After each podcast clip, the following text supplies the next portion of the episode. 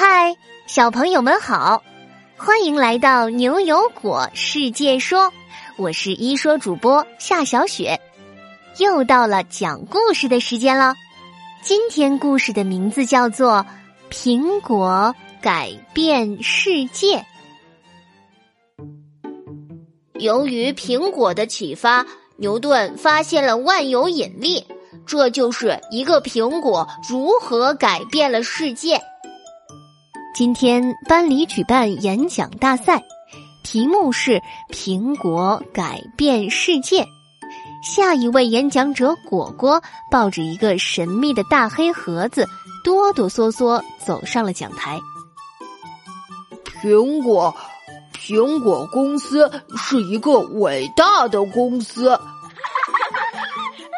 全班同学突然哈哈大笑起来。果果，你说什么呢？今天的演讲题目是为了让大家了解英国著名的物理学家牛顿呢。你怎么说起了苹果公司呢？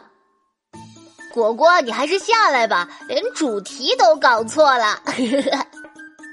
明明在台下起哄。张老师，牛牛突然从座位上一跃而起，朝着讲台走过去。果果为了这个演讲，真的有很认真的花心思做准备，请您，请您给他一个机会，让他完成演讲吧。牛牛和果果肩并肩站在讲台上。其实，果果今天的演讲内容正是改变世界的典范呢，对吧？果果。牛牛向果果眨了眨眼，果果立马心领神会。是啊，是啊。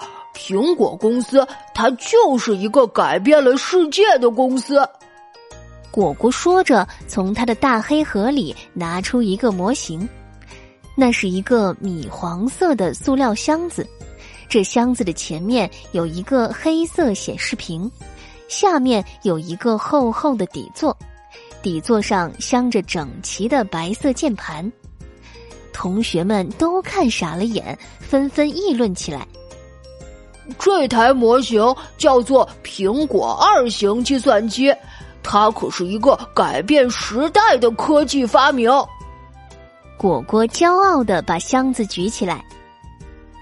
别看苹果二型计算机长得笨重，它可是最早成功实现普及的个人电脑之一。有了它的出现，电脑才真正走进大众的生活。我们现在每天能用上电脑，苹果公司可是大功臣。哇塞，个人电脑的先驱！听到果果的介绍，同学们都不再嘲笑果果了，而是向他手中的大箱子投去了崇拜的眼神。说罢，果果又开始在神秘盒子里摸索起来，最后掏出一份杂志放在牛牛手里。这还没完，他又拿出了一张印着苹果第四代手机的海报给大家展示。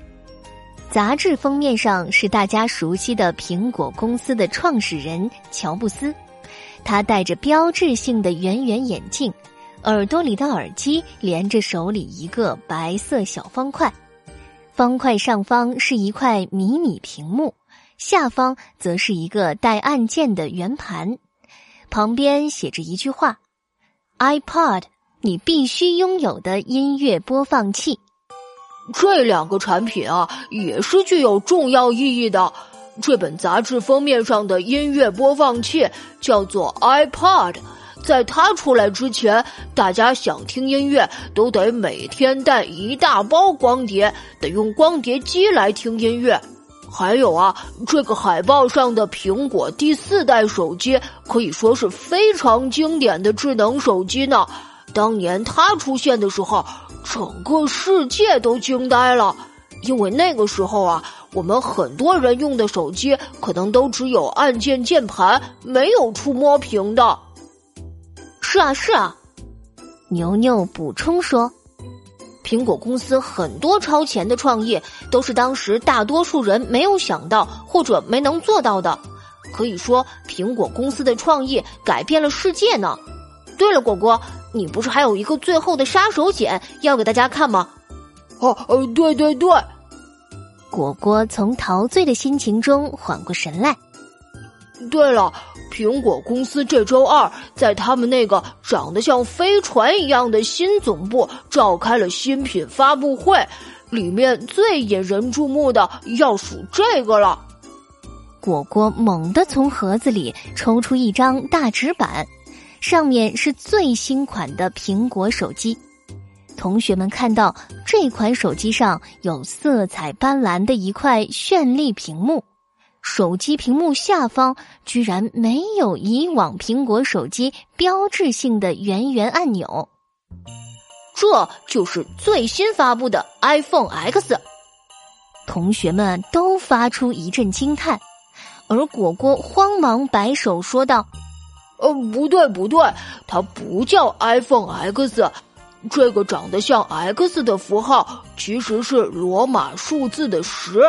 这部手机是为了纪念苹果手机诞生十周年而命名的，所以应该叫它 iPhone 十，也就是苹果第十代手机。这款手机最酷的一点呢，我觉得就是能通过摄像头非常精准的认出主人的脸。我们以后就可以用它刷脸解锁、刷脸付钱了。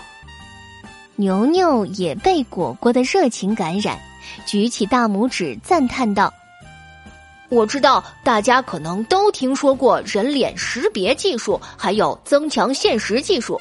有了这款手机啊，大家就都可以亲身体验体验了。”张老师被两位同学的精彩演讲也迷住了。他笑眯眯地说：“同学们，看来果果说的没错，苹果公司也改变了世界呢。其实啊，如果我们每个人都可以锻炼自己的创新思维，同时做事的时候也像苹果公司一样，把每一个细节都尽善尽美，我相信你也能改变世界。”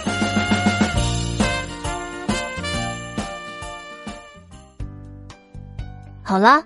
苹果改变世界这个故事就到这里。现在呀，果果要请教小朋友们一个小问题哦。听了故事，你还记得果果和牛牛说到的苹果公司的哪几款产品对我们的世界产生了巨大影响吗？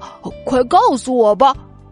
小朋友们可以和爸爸妈妈一起讨论呢，记得把你的答案通过公众号语音，在明天上午十点前发给我们。果果提醒大家一句：发语音的时候记得要声音洪亮，还要通过文字告诉果果你的名字哟。只要你够认真、够有创意，就会入选下期的牛油果。我来说，我们明晚七点不见不散哟。